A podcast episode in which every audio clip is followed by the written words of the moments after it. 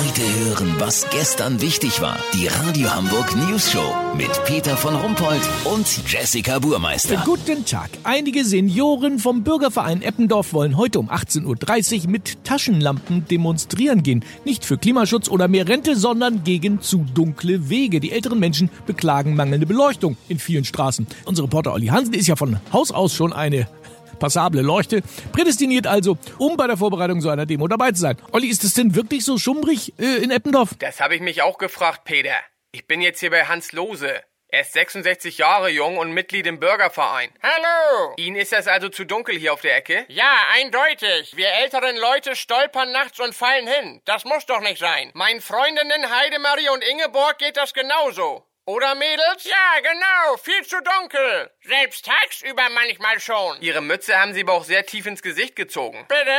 Ihre Mütze, die sitzt ja fast über Ihren Augen. Darf ich mal? Ach so, ja, stimmt. Danke, so sehe ich wirklich schon ein bisschen mehr. Aber abends ist trotzdem zu dunkel hier. Naja, wenn ich mir Ihre getönte Brille so anguck, haben Sie die nachts auch auf? Wenn er sie nicht in der Kneipe vergisst in seinem Brausebrand. Ach, Sie gehen gerne mal ein Saufen? Naja, saufen? Wir trinken gern mal ein hier am Schluffis um die Ecke. Und der Rückweg ist immer besonders dunkel, oder wie? Ja, genau. Obwohl wir nach zehn Bier und paar Maria Kron ja eigentlich schon alle Lampen anhaben, nicht? Wollte ich gerade sagen. Warum macht ihr nicht einfach durch, bis wieder hell ist? Geile Idee. Was sagt ihr dazu? Super. Darauf ein großes Pilz und ein Maria Kron. Genau. Sie auch? Bevor ich mich schlagen lasse? Der ist gut. Dann ab ins Schluffis. Ja, geilo. Protest im Keim erstickt. Lass so machen, Peter, ich geh mal mit. Wenn die kleine Schnasselgang morgen früh wieder sicher zu Hause angekommen ist, melde ich mich noch morgen. Habt ihr das exklusiv, okay? Ja, vielen Dank, Olli Hansen. Kurznachrichten mit Jessica Burmeister. Hart aber fair. Autoboss gibt bei TV-Diskussion zu, VW sorgt für 1% des weltweiten CO2-Ausstoßes.